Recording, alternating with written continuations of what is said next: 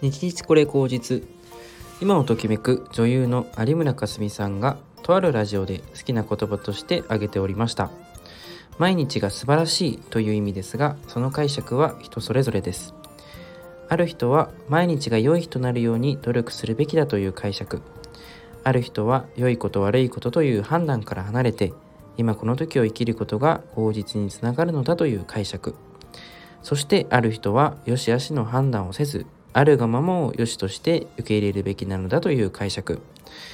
とても簡単な言葉ですが奥が深いですね。姿を変えながら言葉はどこの時代でもどこの場所でも人の間で生きていくものだなと実感します。こんにちは。ラジオドゥドゥエンドゥです。ラジオドゥ始まりました。今回は記念すべき第1回ということで収録しているタイミングを記念として話しておきますと収録日の本日は2022年1月18日。1月18日が誕生日のえ有名人といえばえ哲学者のフランス人のモンテスキュー。芸人のビートたけし。そしてえサッカーをやっている人であれば、えー、ご存知の方も多いのではないでしょうか。えー、ジョゼップ・グアルディオラも、えー、その一人です。ちなみに、えーと、私の誕生日は2月17日なのですが、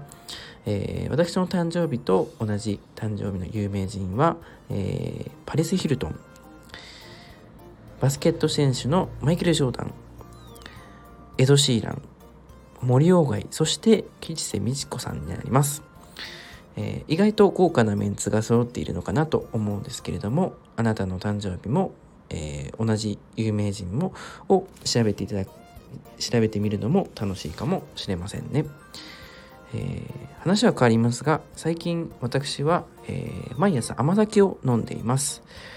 えー、朝ごはんを食べないことが多いので、えカロリーのある甘酒は1日の活力になります甘酒は飲む点滴なんて言われていてとてもあの栄養価が高いのですが、えー、特にですねブドウ糖が入っていたり血糖値を上げる、え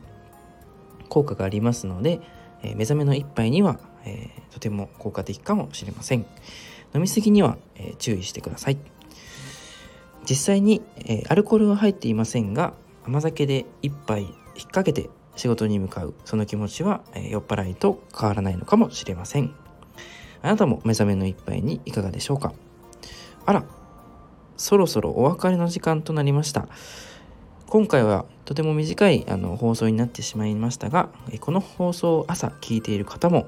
夜聞いていただいている方も楽しんでいただけるように今後も作っていきたいと思っております今後の放送についてはリスナーの皆様からどしどしご意見お待ちしております。ご意見に基づいてテーマを決めたり、えー、話す内容もどんどんどんどん広げていきたいと思っております。それではまた。チャオ